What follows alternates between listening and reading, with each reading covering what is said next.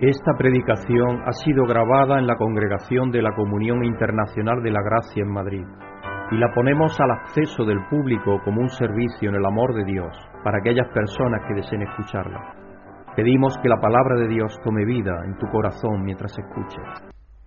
Aquí estamos, hermanos, en el quinto domingo de preparación de la Pascua y es estupendo que Dios nos tiene fuertes y valientes y todos estamos más cerca de donde vamos. Entonces eso nos tiene que dar alegría también, porque la cosa es que muchas veces vemos lo negativo, pero ¿por qué no vemos lo positivo? ¿Por qué no vemos lo positivo?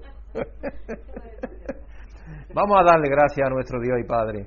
Amoroso Dios y Padre, Señor del universo, Creador de todo por medio de tu Hijo Jesucristo a través del Espíritu. Venimos, Padre, humillados delante de ti a reconocer tu grandeza y tu soberanía y tu poder y tu magnificencia, Señor, a darte gracias y honor porque tú eres merecedor de todo honor y toda la gloria y toda la alabanza, Señor.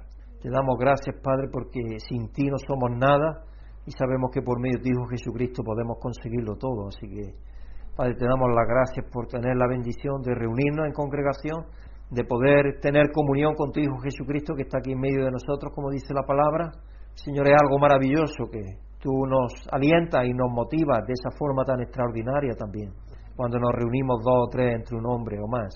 Así que Padre, te pedimos por todos los tuyos alrededor de la tierra, especialmente por aquellos que sufren, por aquellos que están en zona de conflicto, de guerra, de, de ser expatriados, por aquellos que son perseguidos a consecuencia de la justicia de predicar tu palabra, Señor, por aquellos que sufren necesidad, en dolor, en enfermedad, en desconsuelo, en falta de saber quiénes son en tu Hijo Jesucristo también, Señor, que tú estés con cada uno de ellos, Padre, como sabemos que lo estás, y que abras oportunidades y puertas y bendigas sus vidas, Señor, para que puedan salir de esas situaciones conforme a tu santa y soberana voluntad, Señor.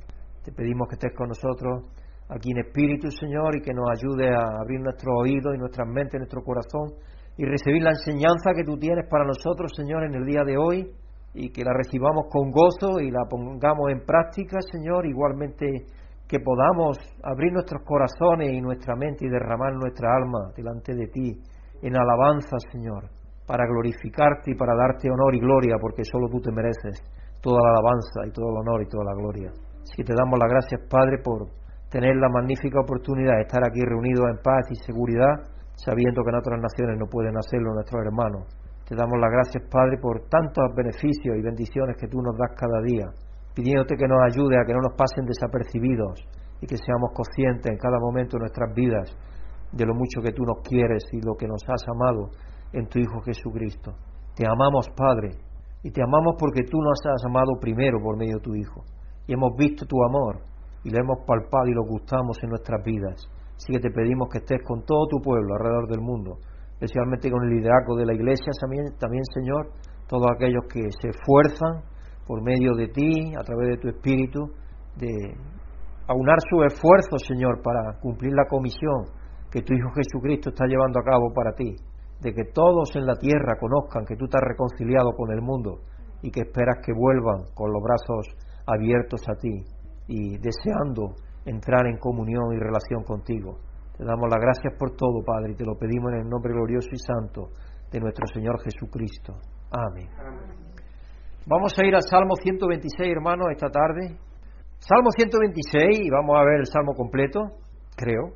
Cuando el Señor hizo volver a Sión a los cautivos, nos parecía estar soñando. Nosotros tenemos un himno. Y ya os digo que, el, porque yo lo he mencionado ya varias veces, pero en esta parte está basada el coro de esclavos de Nabucco, de Verdi.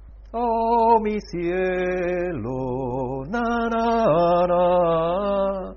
¿Habéis escuchado esa música alguna vez? Clásica. A mí como me gusta la clásica tanto. Magnífico, ese, ese coro, de, de, hecho los italianos lo tienen como su himno nacional, porque es el himno nacional de él. Te llena de, de, de, es, la música es un crescendo que va, y es tremendo, esa música a mí me encanta, esa, esa pieza. Pues en esto está basado, en este salmo. Nuestra boca, se llenó, nuestra boca se llenó de risa, nuestra lengua de canciones jubilosas. Hasta los otros pueblos decían, el Señor ha hecho grandes cosas por ellos. Sí, el Señor ha hecho grandes cosas por nosotros. Y eso nos llena de alegría. Ahora, Señor, haz volver a nuestros cautivos como haces volver los arroyos del desierto. El que con lágrimas siembra, con regocijo cosecha. El que llorando esparce la semilla, cantando recoge sus gavillas. Las circunstancias en las que se escribió este salmo son evidentes. Los exiliados recientemente de Babilonia se regocijaban en la alegría del regreso, estaban regresando. Dios lo había hecho volver a los 70 años que dijo del cautiverio que volverían, y Dios cumplió su palabra. Pero el gozo eh, no era totalmente completo, ya que la mayoría de su nación estaba todavía en esclavitud, todavía seguían esclavos. Dentro y fuera todavía estaban sometidos. La metáfora del regreso de los arroyos en el desierto deriva de la rapidez con la que los barrancos secos en Palestina, especialmente en Judea, en el desierto de Judea, que eso se seca todo y se queda con polvo, y cuando llueve sobre el polvo, el agua fluye de momento, porque el agua no penetra dentro de la tierra, se queda como una costra, y el agua lo que hace es que se desliza. Y entonces hace una metáfora de eso, diciendo, de esta manera es la que yo sueño que vuelven, vuelvan la plenitud de la gente a ocupar la tierra, la tierra esta que está ahora vacía, que apenas tiene gente. De eso es lo que está hablando el salmista. Pedían que sus lágrimas fueran las semillas de grandes cosechas. Quiera que el cristiano comprometido no cuente como pérdida las semillas que siembra, aunque sea con lágrimas, y sabemos lo que eso cuesta. Eh, no podemos tener éxito separado de Dios, sino que debemos ser sus colaboradores. Y ahora estamos teniendo esto de reencuentro, y yo sé que es una obra de Dios, es decir, eso eh, fue ciertas cosas que oí por unas cosas, eh, la junta directiva dijo otras, y Dios fue uniendo todo eso y de pronto dice, ¿por qué no organiza esto, Pedro? A ver qué pasa. Y sabiendo que estamos saliendo de la pandemia, y va a ser quizás una oportunidad magnífica. Luego pondremos fotos, porque le pediremos a las personas fotos para ponerlas, a ver si podemos hacer de eso un evento de cada año. Y la piedra rodando, ¿qué sabemos si podemos tener un fin de semana o tres días de retiro ya? Por ahí por donde van los tiros, de manera progresiva, tratar de uh, reanimar la vela que se está apagando, el carbón que se está apagando. Eso es lo que estamos tratando de hacer, lo que Dios está tratando de hacer. Así que seamos conscientes, hermanos, de la ansiedad innecesaria y dejémosla atrás. Eso no tiene sentido. Como constructores, el Salmo 127.1, miremos a Dios para los planes, los materiales y la cooperación, porque Dios es el que edifica la casa. Nosotros no podemos edificarla. Él edifica en todo. Si nosotros descansamos nuestras vidas en Él, Él va a hacer, porque Él dice que lo va a hacer. Así que el Salmo 126, que nos lleva hoy a la alabanza, habla de que el luto se convierte en gozo por la abundante provisión de Dios. Porque Dios proveyó para todos y provee para nosotros. Y ha provisto de una manera maravillosa, e, extravagante, para nosotros a través de Jesucristo, para todos los seres humanos. No hay otra forma más grandiosa en la cual hemos sido bendecidos que en Jesucristo.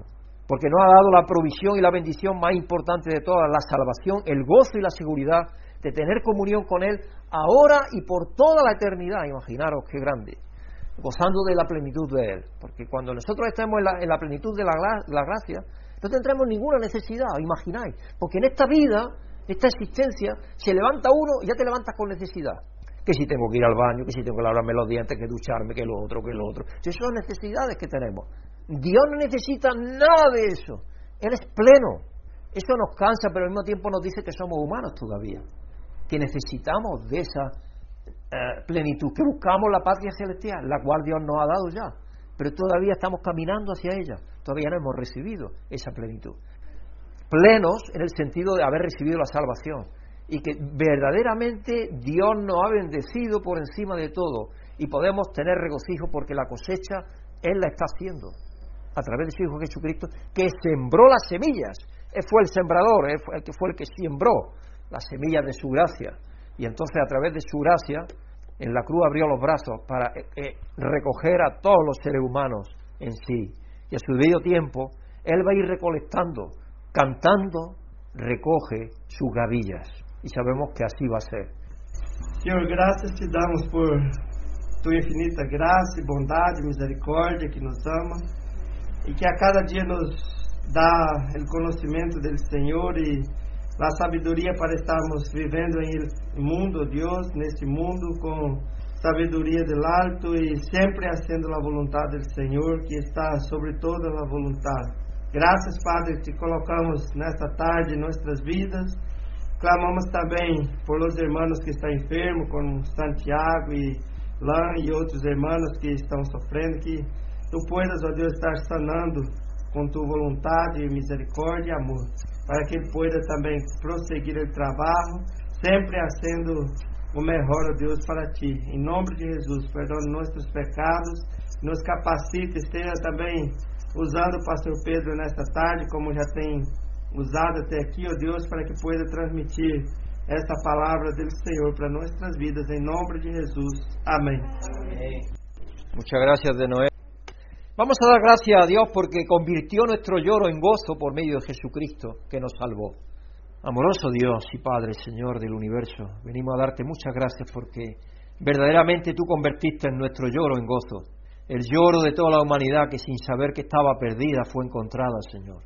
Fue encontrada por tu Hijo Jesucristo y tú derramaste tu amor de una manera maravillosa en cada uno de los corazones por medio de tu Espíritu a través de tu Hijo. Y ahora están aguardando, Señor, que tú les abras la mente y el corazón para que en ese momento ellos reaccionen y vean que tú les amas en verdad, Señor. Así que te pedimos, Padre, también que nos pongas en su camino y que nosotros podamos manifestarles tu amor a todos aquellos con los cuales nos tropezamos en nuestras vidas. Señor, te damos las gracias porque tú nos llenaste verdaderamente del gozo que es indecible, porque es un gozo que llena más allá de nuestro entendimiento, el gozo que procede de sabernos hijos e hijas tuyos. Te damos las gracias, Padre, por ese amor totalmente inmerecido que tú nos has dado en tu Hijo Jesucristo. Amén. Vamos a pedir que el reencuentro sea una oportunidad que le glorifique a Dios y que conmueva el corazón de algunos hermanos para que se renueven en su relación con Él. Y dependiendo de las personas que vienen y todo eso, yo veré, guiado por el Espíritu, a ver qué vamos a decir, porque preparad un testimonio de lo que Dios ha hecho en vuestras vidas eso sí sería bueno, compartir lo que Dios ha hecho en vuestra vida. Porque eso vale más que una predicación. Yo voy a contar quizá una pequeña historia o algo, pero. Y voy a dar testimonio de lo que Dios ha hecho en mi vida, especialmente en los últimos cuatro años, porque creo que Dios ha hecho maravilla y sigue haciéndola. Entonces, eh, eso es algo que podemos contar. Así que vamos a pedir, Señor y Padre, estamos agradecidos a ti porque tú estás conmoviendo el corazón de cerca de un 50% de los que hemos invitado. Quizá un poco menos, pero Señor, los jóvenes especialmente no parece que estén deseosos de responder, te pedimos por ellos, especialmente que tú toques su corazón, Señor, que lo ayude a tener unas vidas menos ocupadas y preocupadas para que se ocupen de ti, Señor. Y sabemos que eso se necesita especialmente en esta sociedad occidental consumista donde vivimos. Y consumimos y trabajamos, eh, vivimos para trabajar en vez de trabajar para vivir y es una cosa que esta sociedad no está se está cobrando su pago, Señor, porque sabemos que están, están deshaciéndose las familias, hay conflictos y hay problemas a consecuencia de eso precisamente. Así que te pedimos, Señor, que tú ayude a tu pueblo, especialmente a ser un ejemplo y poder tener eh, las prioridades correctamente ordenadas y eh, tener el tiempo adecuado para cada cosa, Señor. Te damos las gracias, Padre, porque tú eres el que está detrás de este reencuentro, tú has puesto el pensamiento y la idea en más de uno de mis hermanos y luego en mí para que pudiera canalizar y ver cómo llevarlo a cabo. Y Señor lo estamos llevando a cabo con tu ayuda. Así que te pedimos que todos los que van a venir de fuera, Señor, que tú bendigas sus viajes y que los ayudes y que estés con ellos en todo momento. Y que verdaderamente sea de gozo y de bendición. Y sobre todo que sea de, de darte honor y gloria, Señor, porque tú te mereces todo el honor y toda la gloria. Y todo lo que manifieste comunión, unión y relación, es que estamos dando vista a lo que tú eres, Señor. Y eso es lo que queremos, que los demás sepan que tú eres Dios y que tú eres el que nos unes y el que nos reúnes y el que haces que tengamos comunión con uno, los unos con los otros y contigo en el Espíritu. Así que te damos las gracias, Padre, te pedimos esto en el nombre santo y bendito de nuestro Señor Jesucristo. Amén. Vamos a pedir también por los negociadores que buscan poner fin a la guerra de Ucrania. Yo no sé exactamente qué es lo que va a pasar ahí. Ah, yo no sé qué va a pasar, pero Putin es muy mentiroso. Lo ha demostrado ya muchísimos años. Lleva desde el año 2008, desde antes, mintiendo, mintiendo vez tras vez tras vez. Y no creo que. Y está haciendo verdaderos estragos, porque ahora se está demostrando que está haciendo juicios sumarísimos, matando a gente con un tiro aquí en la nuca, cogidos, y ya está y está haciendo barbaridades en su ejército. Y eso es porque él lo está autorizando, sin duda. Y es algo tremendo. Y está dejando suelo barrido, todo barrido absoluto, minado en parte, aparte minado, para hacer más daño después del que haya hecho. Porque ahora van a ir a tratar que está ahí en sus casas, que han quedado en sus casas, los que han quedado ahí salen. Y salen indefensos, pobres civiles. y, muchos se van a quedar tullidos, otros van a perder la vida, para que la guerra prosiga después de la guerra todavía. Es decir, eso, eso, es increíble. Eso es increíble. Y eso es saltándose ya las leyes que hay, porque la guerra tiene leyes también. Entonces, saltándose las leyes. Así que vamos a pedir que los negociadores busquen poner fin a la guerra, porque la guerra es destrucción y muerte. Amoroso Dios y Padre, Señor, venimos delante de ti a pedirte que tú pongas sentido común y sentido humano en los gobernantes, especialmente en Putin, Señor. Que pongas eh, sentido de tener un corazón, un corazón no de piedra, sino un corazón humano, de carne, Señor. Que responda a las necesidades que Él tiene y que vea que otras personas que le está destruyendo tienen las mismas necesidades que Él tiene, Señor.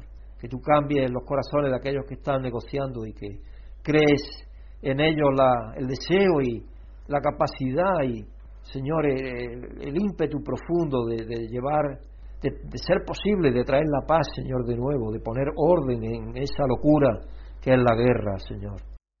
Por los que han perdido todos sus enseres, todas sus viviendas, todo absolutamente, y que andan como errantes en el mundo, Señor. Por aquellos que se han desplazado a estar aquí, Señor, que encuentren un sitio donde estar acogidos. Así que te pedimos, Padre, que tú eres el consolador de todas las vidas, que estés con cada uno dándole el consuelo que necesitan y te pedimos especialmente por eso, Señor, que dé a los que están tratando de negociar la paz, que le dé sentido común y cordura y capacidad de ceder y de llegar a acuerdos y poner fin a la locura que es la guerra. Dándote gracias, Padre, y pidiéndotelo en el nombre glorioso y santo y bendito de nuestro Señor Jesucristo. Amén. Y ahora vamos a orar por nuestro hermano Santiago, porque como ya he dicho, Santiago Lang él venía sospechándose algo, porque nos estaba diciendo, como sabéis, tenemos reunión cada tres meses, cada dos meses, vía online, y compartimos nuestras necesidades, cómo nos sentimos, qué es lo que tenemos, también la necesidad de la congregación y todo eso. Y él dijo, dice, me siento un poco mal del estómago. Dice, tengo algo que, algo hay ahí que está viniendo dando problemas. Y descubrieron que fue a, un chequeo que él hace anualmente, y en ese chequeo pues descubrieron que que había algún problema, que tenían que hacerle un TAC. Y en el TAC ese que le han hecho han descubierto que tiene cáncer de colon con metástasis en el hígado ya. Entonces ahora está esperando a ver qué va a verse en esta semana próxima con uno de los mejores doctores en Alemania, porque tiene un buen seguro y puede hacerlo. Porque trabaja para el Estado, como sabéis, estaba trabajando para una, una organización como aquí puede ser la Oficina de Empleo, bueno, así parecido. Entonces él tiene buen, buen seguro y puede permitirse uno de los mejores doctores que hay en Alemania y cirujanos a ver qué es lo que él decide y tomar decisiones y sopesar.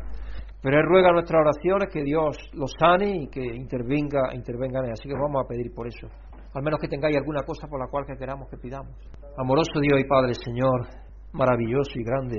Tú eres verdaderamente grande, todopoderoso, Señor, creador del cielo y de la tierra, de todo el universo. Eres nuestro sanador, el Dios Ráfica, el Dios que sanó allí Israel. Y sigue siéndolo, Señor. Así que, Padre, te queremos poner delante de ti la vida de nuestro hermano y amigo Santiago Lang, para que tú, Señor, en esta hora difícil de falta de salud, intervenga en su vida de una forma maravillosa y lo sanes conforme a tu propósito, Señor, y conforme a la forma que tú tienes previsto hacerlo. Te rogamos, Señor, también por él y su esposa, que le des consuelo y aliento y tranquilidad y paz y sosiego, Señor, porque tú eres la fuente de toda paz y de todo sosiego. Y que le ayudes, Señor, este momento de dificultad. Y ayuda también a los doctores que van a estar aconsejando y valorando a Santiago para que él pueda tomar la decisión más apropiada, Señor, de acuerdo a tu santísima y soberana voluntad. Te pedimos y te lo damos las gracias en el nombre de nuestro Señor Jesucristo. Amén. Bueno, tengo algo de humor para vosotros, porque esto es lo que pasa en el ministerio. En el ministerio tenemos noticias buenas y tenemos que cambiar a otras malas y así es todo. Ya estamos orando por él desde hace algunos días cuando nos dijo que esto pasaba y está ahora para mandarnos más mensajes conforme le vayan enviando los doctores información. Aparece un deportista, una imagen, aparece un deportista tirado en el suelo con su mano echando mano a su tobillo, a su tobillo, y dice el titular, le ha dado un calambre y Endesa le envía una factura de 300 euros se ve a un hombre en chándal tomándose una cerveza y su esposa le dice, cariño, ¿qué vas a hacer hoy?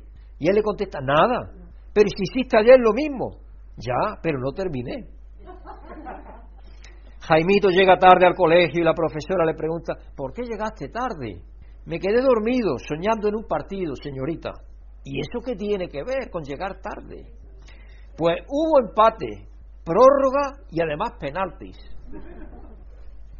Hermano, el tema de esta semana es la abundancia de Dios, la abundancia de Dios. En Isaías 43, 16 al 21 describe la liberación de Dios para Israel, creando abundancia en la tierra estéril. Filipenses 3, 4 al 14, Pablo para la riqueza de su vida pasada, a las que renunció para conocer las abundancias, las abundantes, las verdaderamente abundantes riquezas de Cristo. Por eso él dice, lo tengo todo como pérdida, mejor, eso lo tengo como basura, dice de hecho, eso es lo que dice. Más que basura todavía, dice excrementos, eso es lo que dice la palabra en griego. El texto del mensaje de hoy en Juan 12, 1, 8 muestra un retrato de la abundante adoración de María a los pies de Jesús. El título del mensaje de hoy es La fragancia persistente de la gracia. Y nos lo va a estar leyendo para todos nosotros Leticia. Y la escritura central del mensaje de hoy se encuentra en Juan 12, verso 1 al 11. Juan 12, verso 1 al 11. Buenas tardes, hermanos y hermanas. Que todos estemos aceptando y recibiendo la amorosa y soberana bendición de Dios los que estemos aquí y todos los que estéis escuchando esta grabación. La escritura central del mensaje de hoy se encuentra en el Evangelio de Juan capítulo 12 y versículos 1 al 11 y dice lo siguiente en la palabra Dios. Seis días antes de, de la Pascua llegó Jesús a Betania donde vivía Lázaro a quien Jesús había resucitado. Allí se dio una cena en honor de Jesús. Marta servía y Lázaro era uno de, de los que estaban a la mesa con él. María tomó entonces como medio litro de nardo puro, que era un perfume muy caro y lo derramó sobre los pies de Jesús, secándoselos luego con sus cabellos. Y la casa se llenó de la fragancia del perfume.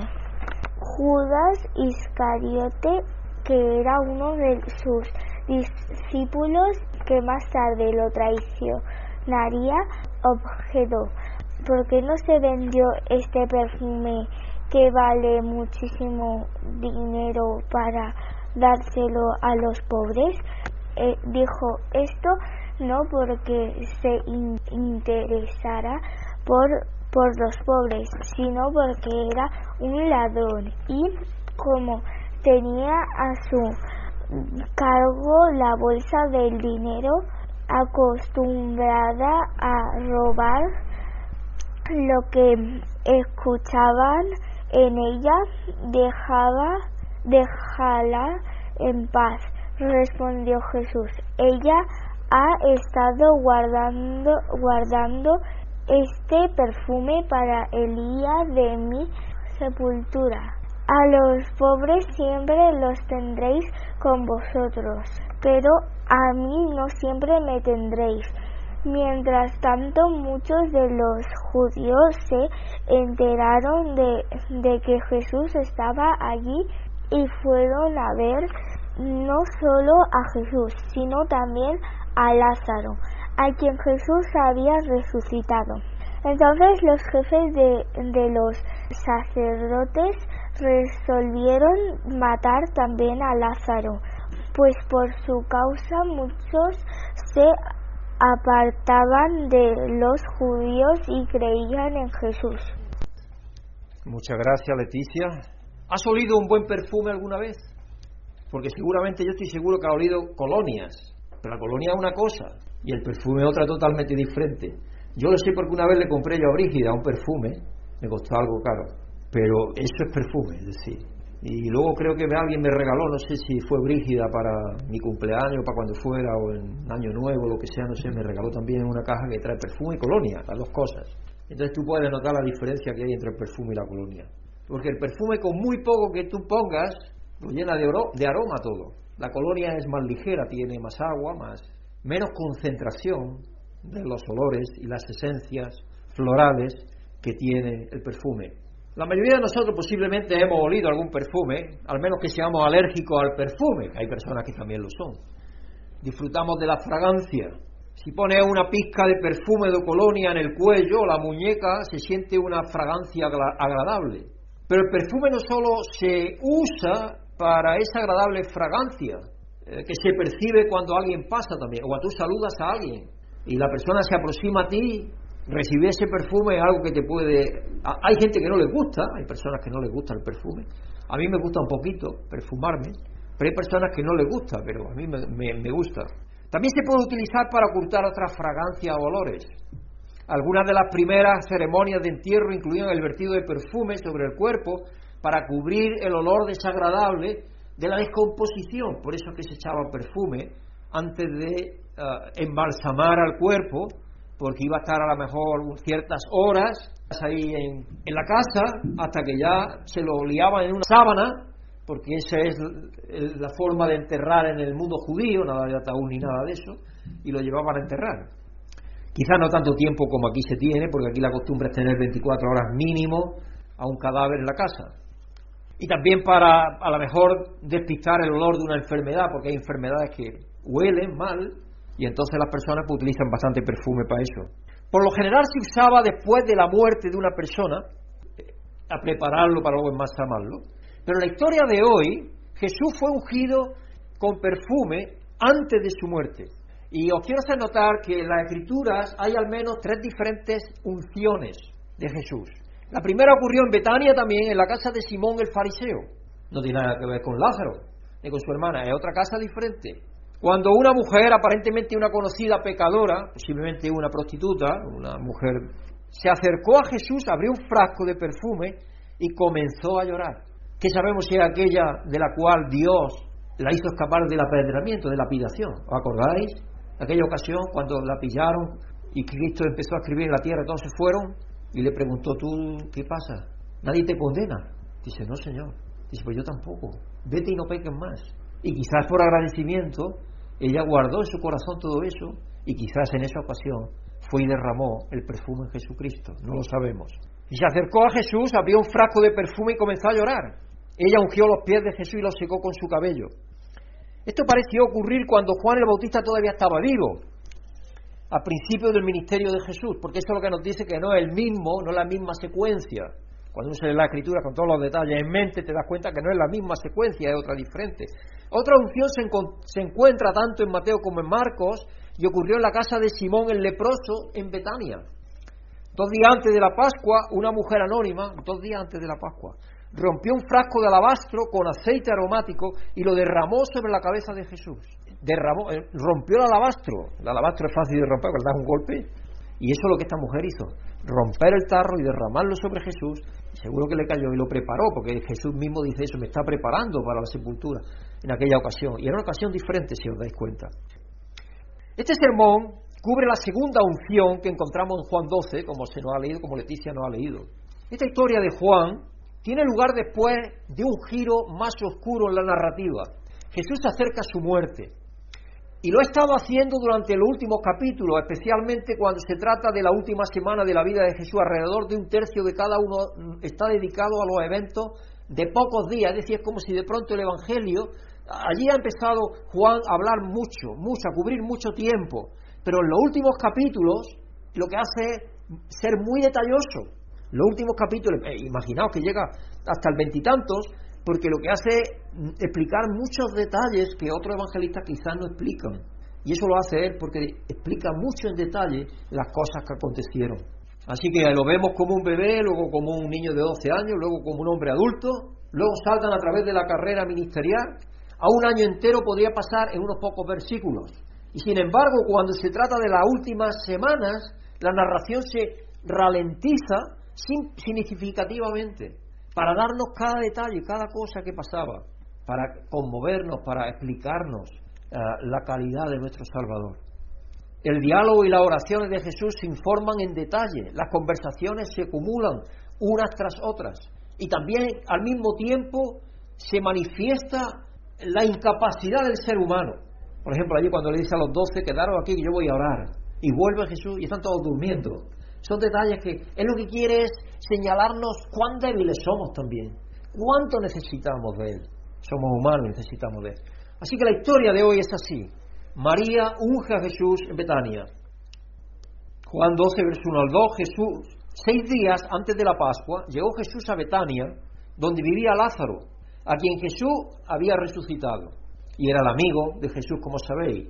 Marta, María y Lázaro eran sus amigos. De hecho, cada vez que Jesús bajaba de Galilea, unos 95 kilómetros al norte de Jerusalén, y Betania está como a tres, unos 3 kilómetros de, eh, el valle del Quindrón y ahí enfrente está. Es decir, los que hemos ido allá a Jerusalén saben dónde está y es enfrente, está muy cerca.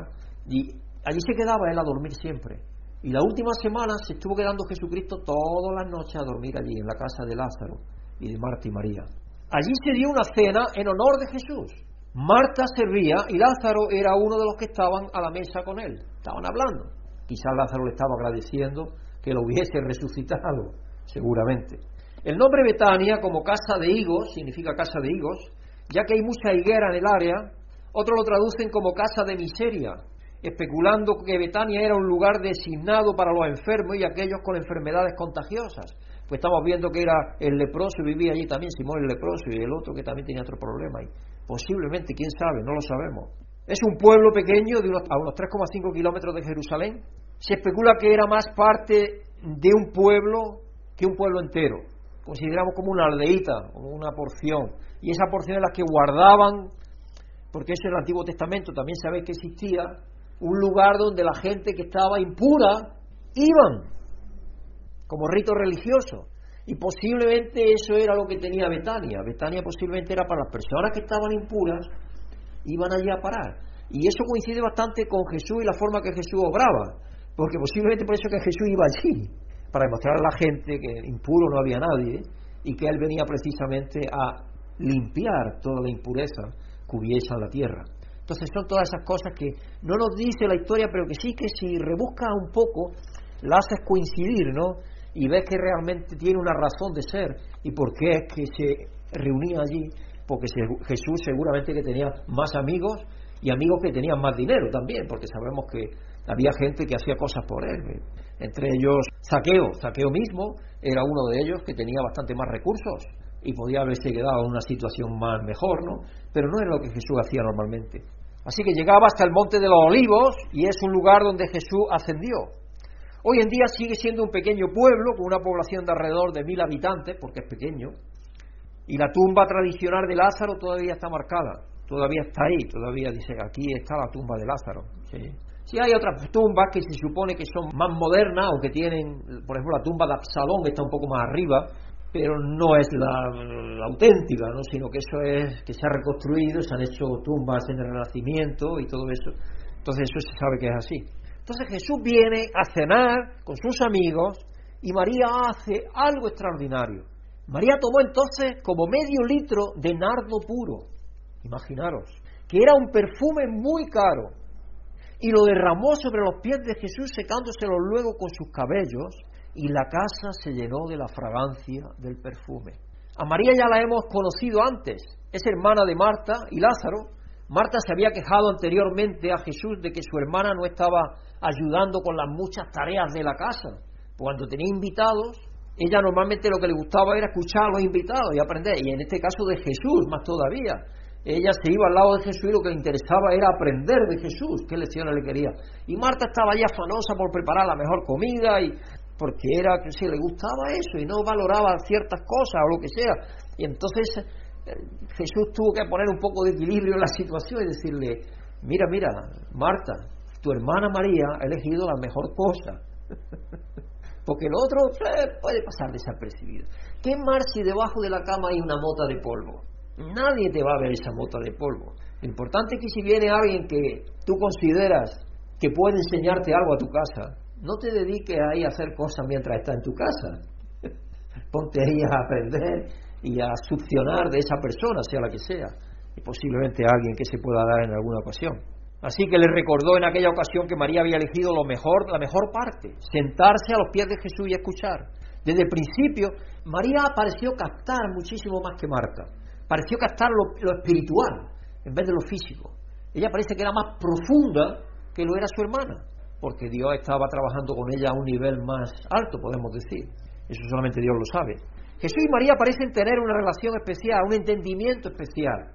Por ejemplo, Jesús se mantuvo firme en su mayor parte cuando escuchó que su amigo Lázaro había muerto. Le dijo a los discípulos, no, no ha muerto, está durmiendo. Y los discípulos dijeron, si está, está durmiendo se despertará. Y luego ya dice, no, no, voy a decir, Lázaro ha muerto. Pero no voy a verlo hasta después de tres días para que la gloria de Dios se manifieste y vosotros seáis conscientes de ello. Eso es lo que les digo. Y entonces fue cuando llegó. Y Jesús se mantuvo firme hasta ese momento. Les dijo a todos que esperaran y vieran, habló, habló de teología con Marta, solo se desarma cuando ve a María, se desborda. Lo que sucede a continuación, el versículo más corto y uno más conmovedores de la Biblia, en Juan 11:35, Jesús lloró Lloró posiblemente por ver la fe de María y al mismo tiempo también porque le dice, Señor, si hubiera estado aquí mi hermano no hubiera fallecido. Pero si tú crees en la resurrección, tú crees que yo soy la resurrección y la vida, aun si crees que esté muerto, resucitará. Y la puso ahí entre, entre la espada y la pared, podemos decir, porque la obligó a decidir, a tomar una decisión, qué hacer. Así que Jesús está contenido hasta que ve a María. Cuando ve a María llora. Y es curioso ese punto. Eso es lo que, porque uno dice, bueno, Jesús como Dios ama todo igual, sí, ciertamente, pero tenía amigos especiales, Juan entre ellos. No podemos ignorar eso. Y nosotros como seres humanos tampoco tenemos que sentirnos mal por tener amigos especiales. Y Jesús eligió a tres de ellos para que vieran la transfiguración. Y no es nada incorrecto de eso. Y a veces, eh, como somos envidiosos, queremos que todos seamos medidos lo mismo. No, Señor mío, no es así. tenemos que aprender que no es así. Eso es lo que me encanta de este momento aquí. María, cuya hermana piensa que no está haciendo lo más importante, es realmente quien entiende a Jesús.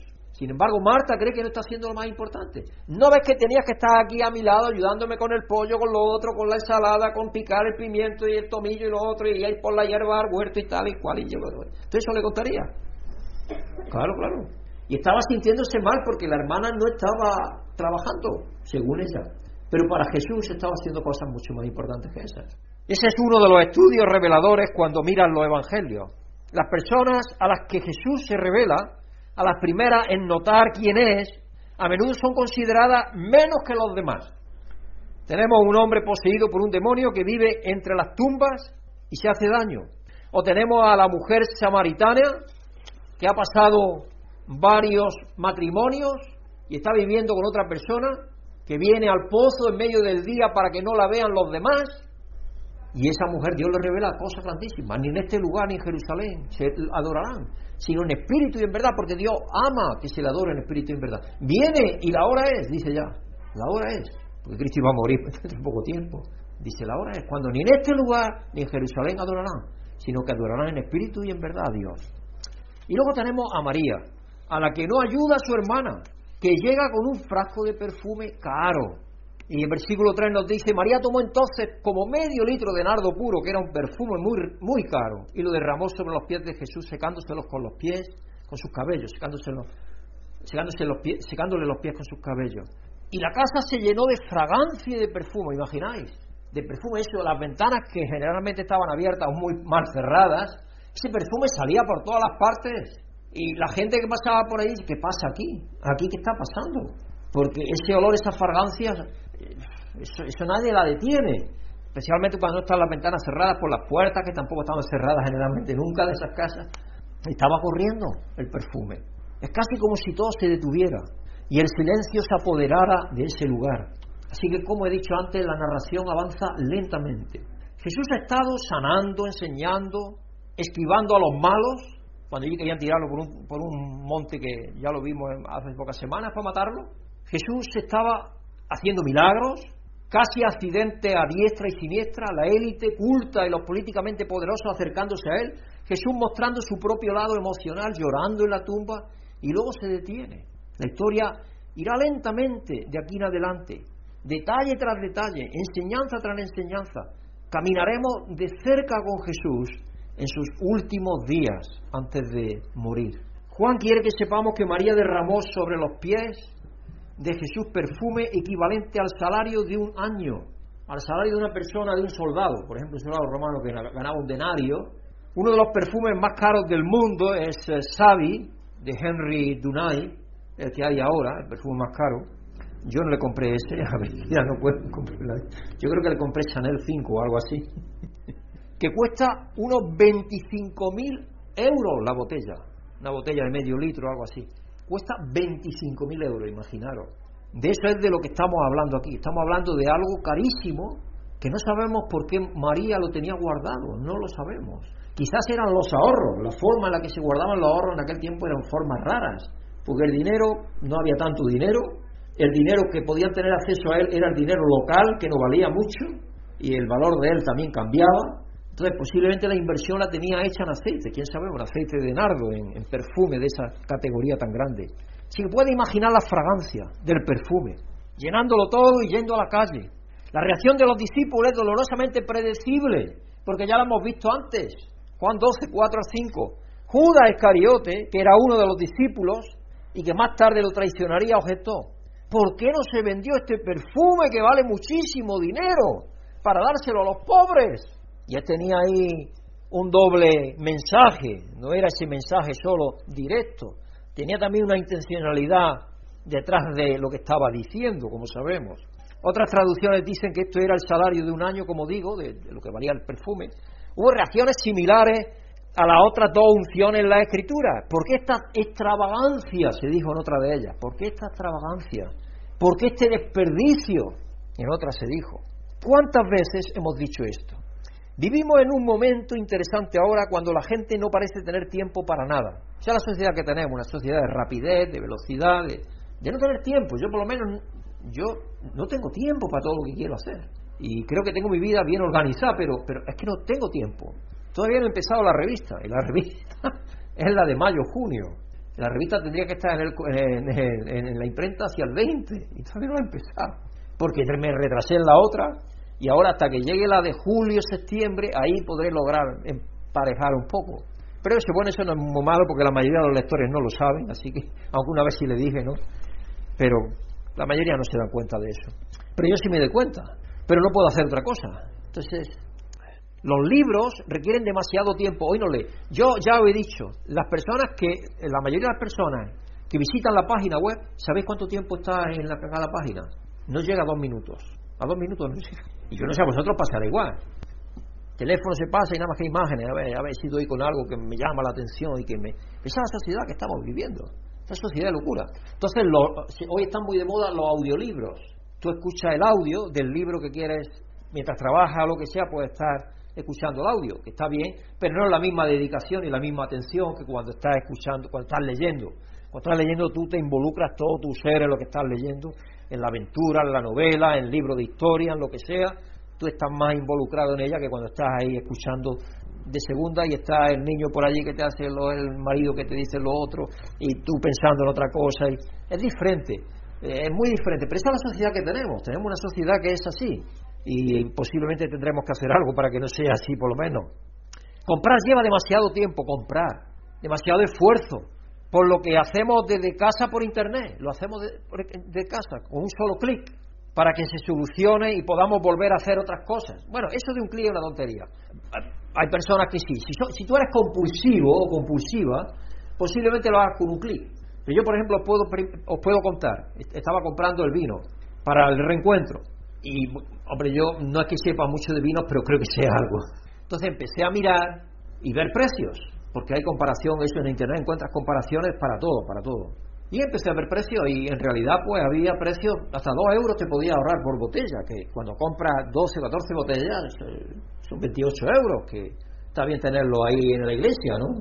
Porque son 28 de aquí, 30 eh, del toner y lo otro de lo otro, pues poco al final de año no te juntas con 1000 euros que tienes más la iglesia.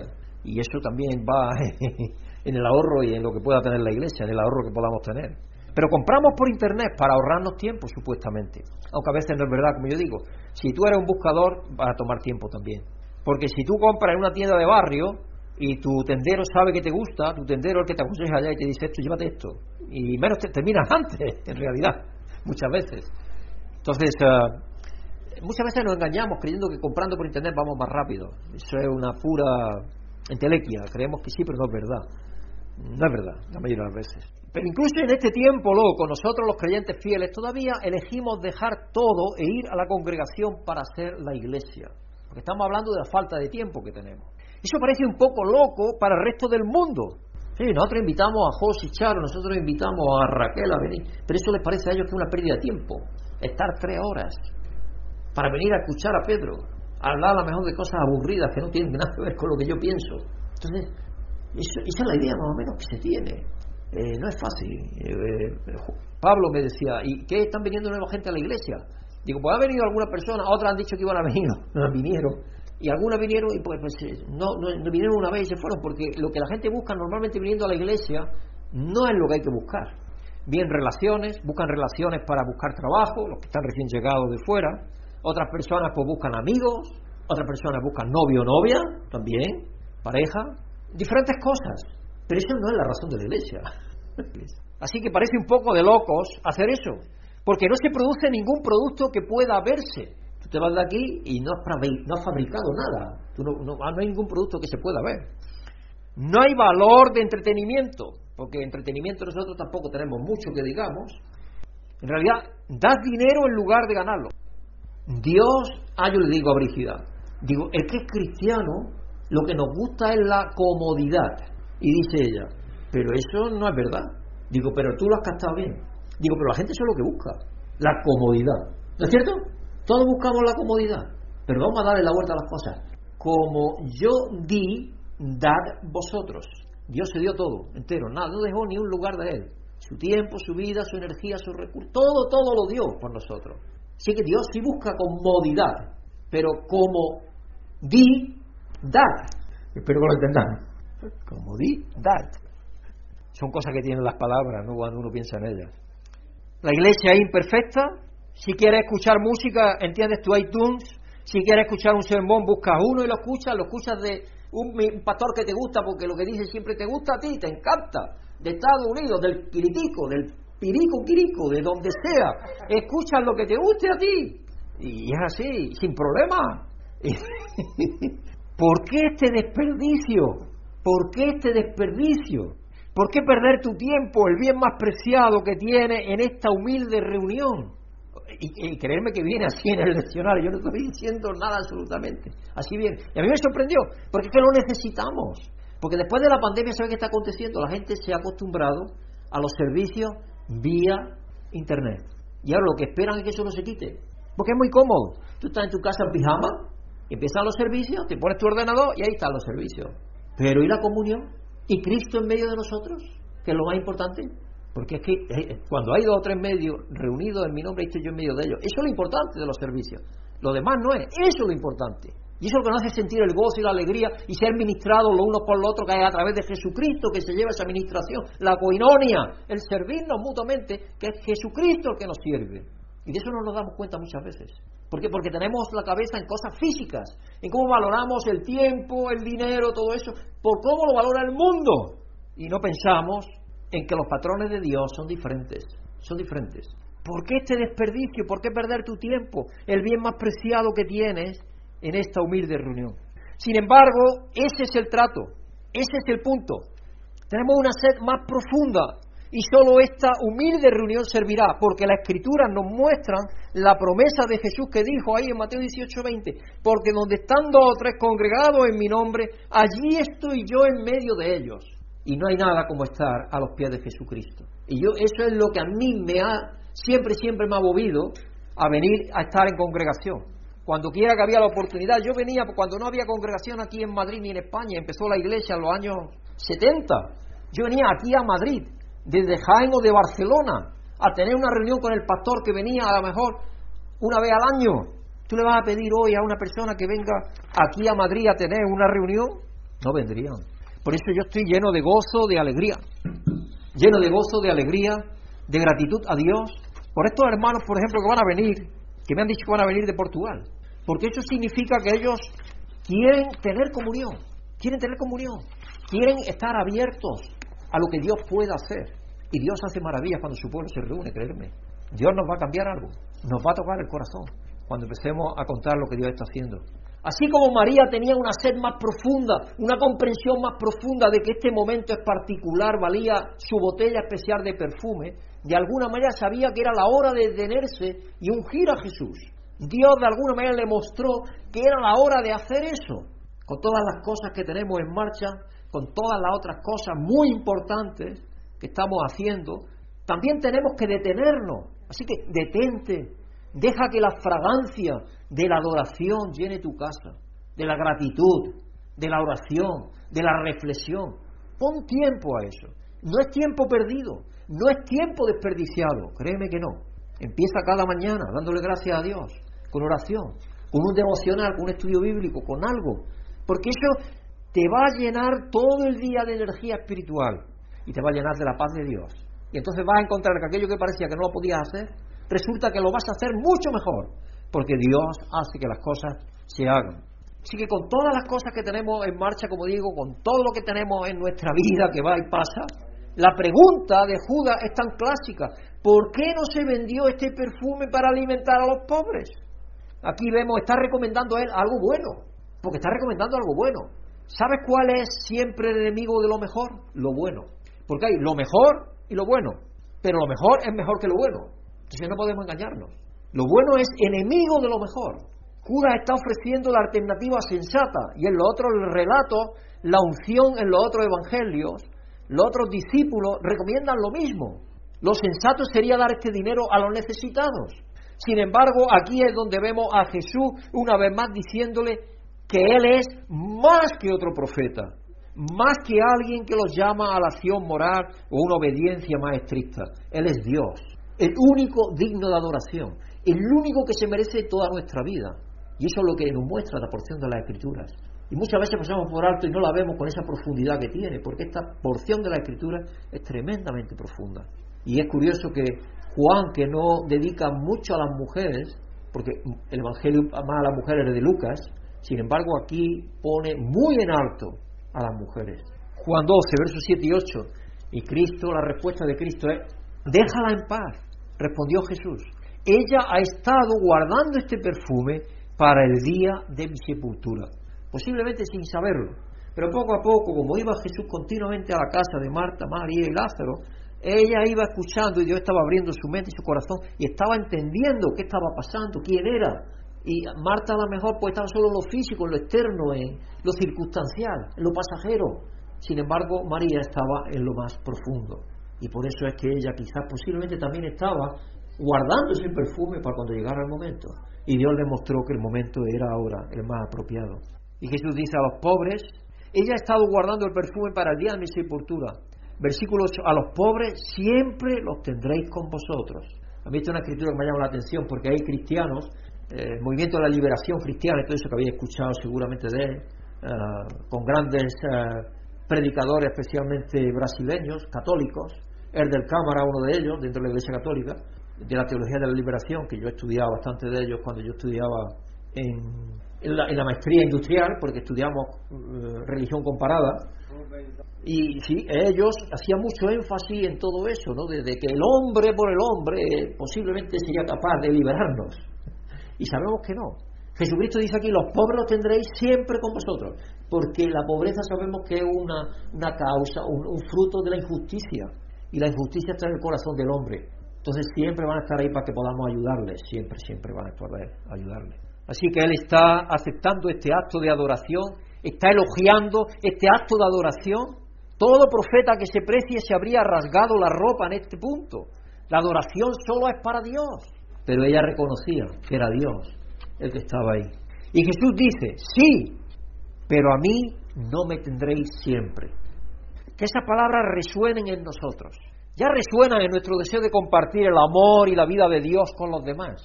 Amamos a los demás no por quienes son o por lo que hacen, especialmente no por quienes somos nosotros, sino por quién es Él el que le ha rescatado a ellos y no ha rescatado a cada uno de nosotros, hermano.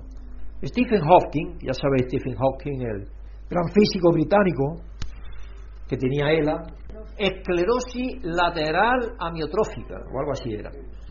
Y ese hombre, pues poco a poco se va quedando en. Ha vivido más que nadie, porque con esa enfermedad, por ejemplo, una antigua novia de Pedro, nuestro hijo, el hermano de ella murió con eso a los 18 o 20 años. Es decir, que eso mueren las personas bastante rápido porque les contraen, los músculos se contraen y, ya no les dejan cavidad torácica y ya se ahogan y mueren casi por falta de respiración. Pero este hombre ha vivido, ha sobrevivido. El gran físico británico murió no hace mucho. Como ateo declarado, es conocido por decir que, que no hay cielo, que no hay Dios, que no hay cielo. Él creía que el cielo es solo un cuento de hadas que las personas se cuentan entre sí para sentirse mejor frente a una vida corta y una muerte larga, decía él. Yo ofrecería una pequeña modificación al respecto. No existe la bondad humana, es un cuento de hadas. La bondad humana, la bondad del espíritu humano es un mito que la gente se cuenta a sí misma para sentirse mejor. Como nos dice Santiago, Dios es el único que es bueno. Y eso a veces no lo reconocemos. Bueno, Santiago 1.17, hermano, Santiago 1.17. Y es una escritura que lo sabemos todos. Toda buena dádiva y todo don perfecto desciende de lo alto. Todo bien. O sea que vamos a suponer que es una persona que ha salido de la cárcel, un criminal. Y esto lo cuento alguna vez. Y hay un niño, hay un incendio en una casa y es capaz de meterse y salvar a ese niño. Ese acto de bondad lo hace Dios a través de él. Pero ese mismo criminal poco después puede matar a otra persona.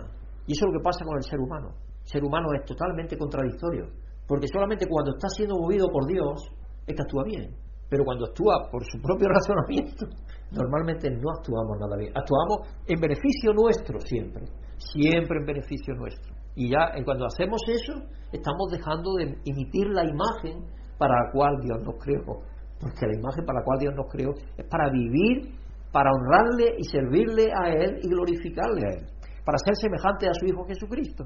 Entonces, siempre que nos centramos solo, solo nosotros mismos, no estamos haciendo la imagen que debemos de dar. Y él dice, todo don perfecto desciende de lo alto, donde está el Padre que creó las lumbreras celestes y que no cambia como los astros que sí se mueven como las sombras, refiriéndose al ser humano cambiante, ¿no? A cuán cambiante es el ser humano. Toda la bondad, la gracia, el amor que vemos en el mundo y en nosotros mismos es un regalo de Dios. Todo lo que es bueno procede de Dios. Y el mejor bien, la mejor bondad, el mejor amor, sucede cuando amamos a Jesús primero, cuando derramamos esta botella de perfume sobre su cabeza untamos sus pies. ¿Cuánto le entregamos nuestro corazón, nuestras vidas, incluyendo nuestro tiempo? Cuando le damos a nuestro perfume a Él primero. Esa es la única forma en la que hay suficiente para todos. Esa es la única forma en la que queda suficiente para nosotros y para los demás. ¿Recordáis la parábola de la viuda de Sarepta? que Elías fue y le pidió, hazme para mí antes que, que estás tú, dice, porque estoy, cogiendo unos restos de madera y tenemos el último harina y el último eh, aceite en la, vasija para hacernos el último pan y morir, porque estábamos con hambre, había una hambre sobre la tierra inmensa. Y Elías le pidió, dice, hazme primero para mí. Y se lo hizo. ¿Qué pasó? Que no le faltó nunca y tuvieron que ir buscando vasijas para llenar. yo mi experiencia es esa. Yo hoy le decía a Brígida, yo, yo, yo es que no puedo, no puedo quejarme de mi vida de nada. ¿Cómo voy a quejar yo? Si la experiencia por la cual Dios me ha hecho pasar cualquiera de las que haya sido, ha sido para mi bien, para crecer espiritualmente, para cuando uno ve el sentido que tiene cada una de las cosas por las cuales pasas. Es que hay bien ahí detrás, porque cuando Dios lo permite y aprendes de ello, está glorificando a Dios en tu vida. Y eso es bueno. Cuando le damos nuestro perfume a Él primero, esa es la única forma en que hay suficiente para todos. Cuando le damos nuestro tiempo, nuestra atención a Él primero, es cuando nos sobra tiempo y atención para las personas que amamos, incluso las cosas que amamos. Si no hacemos eso, nos va a faltar siempre mucho más tiempo. Finalmente, un paralelo aquí, la reacción de Judas y la verdadera razón detrás de ella. Juan 12:6. Dijo esto no porque se interesara por los pobres, porque parece ser que no estaba muy interesado por los pobres, estaba interesado en, en lo que dicen cisar, la palabra cisar la entendéis, ¿no? Cisar poco de un poco. Porque la palabra que utiliza y robar es, incorrecta, porque robar sería hurtar, porque robar se entiende legalmente cuando es con violencia. No sé si sabéis eso. Hurto, exactamente, hurto es hurtar, y eso lo que hacía hurtaba parte del dinero o todo lo que podía, porque Pero es bien curioso que Dios lo sabía y lo tenía a cargo de eso. Dijo esto no porque se interesara por los pobres, sino porque era ladrón. Y como tenía a su cargo la bolsa del dinero, acostumbraba a hurtar lo que echaban en ella. Aquí está siendo reservado, cuidándose. Judas al menos tiene cierto entendimiento de que es parte de algo real y nuevo con Jesús. Y sin embargo, todo está enfocado a lo que no le importa, a lo que no le importa espiritualmente a Jesús, sino lo que le importa a Él. Es decir, Él, los pobres, y todo eso es, un segundo lenguaje, es como una careta que se pone Él para, para quedar bien y para, para que la cosa se haga conforme Él quiere, porque lo que hace Satanás es que es muy astuto. A veces actúa con lo bueno para que se olvide, nos olvidemos de lo mejor. Nos olvidemos de lo mejor. Está vendiendo su alma por un puñado de monedas, de 10 céntimos. De hecho, vendería a Jesús por 31 monedas. Sus prioridades son obvias y al final no le importa. No confía, no cree. Eso es lo que sucede. Habla con secretos ocultos, doble sentido. Muchos adictos en recuperación tendrán en la pared. Si no tatuado en el brazo el proverbio, manténlo simple. Sencillez. Que tú sí sea sí, que tú no sea no. Cuando los significados comiencen a duplicarse, cuando los secretos comiencen a susurrarse, tengamos cuidado, este es un territorio fértil para el pecado. El secreto es la caja de Petri en la que crece el pecado. Un paralelo con el acto de María, Juan 12.3.3. María tomó entonces como medio litro de, de nardo puro, que era un perfume muy caro, y lo derramó sobre los pies de Jesús, secándoselo luego con sus cabellos, y la casa se llenó de fragancia del perfume. Este es un acto extremadamente íntimo. Ella estaba transgrediendo varios límites culturales aquí, porque eso también es que no lo, no lo leemos, pero está ahí.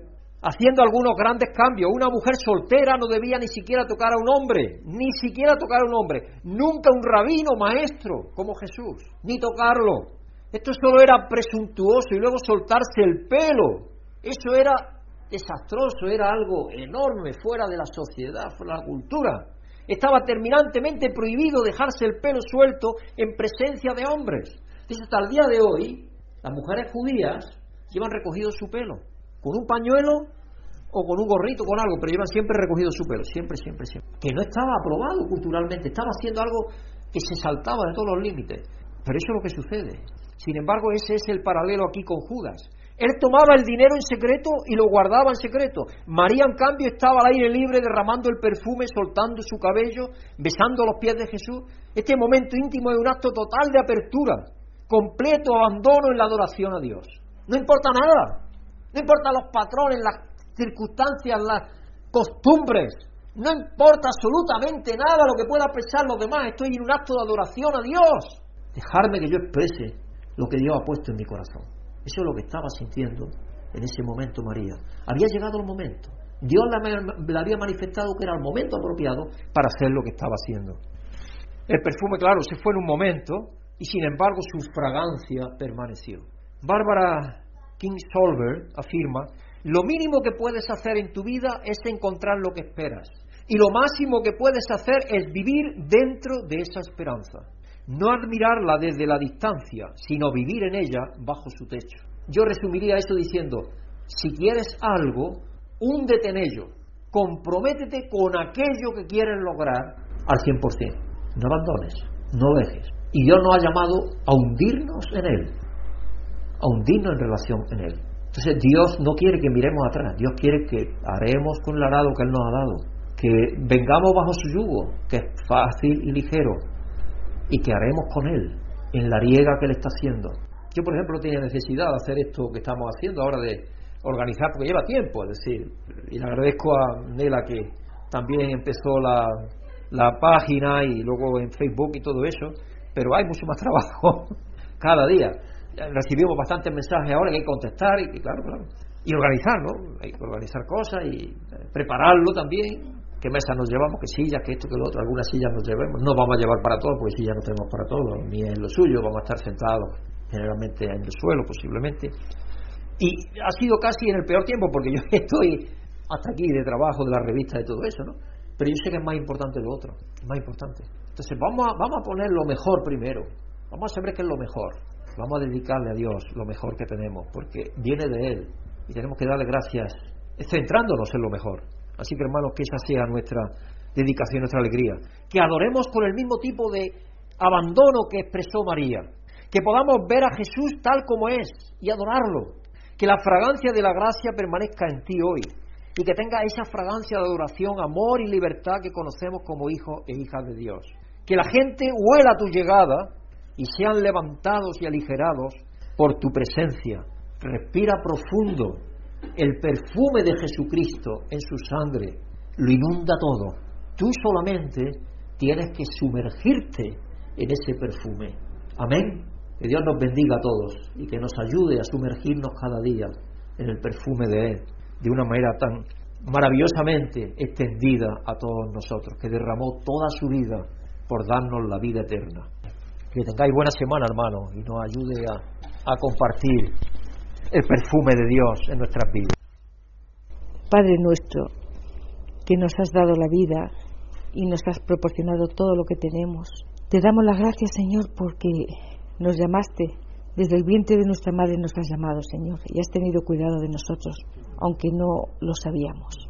Y entramos en este mundo y nos contaminamos del mundo y, adquirimos creencias falsas y, y tú, Señor, has tenido misericordia de todos nosotros, como un padre que ama a sus hijos.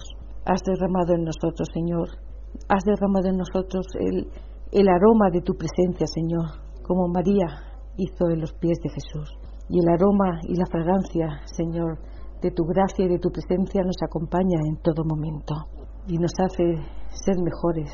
Y ver con los ojos de Cristo a nuestros hermanos y tener compasión y misericordia los unos de los otros, Señor, porque tú eres amor y nosotros somos amor también, Señor.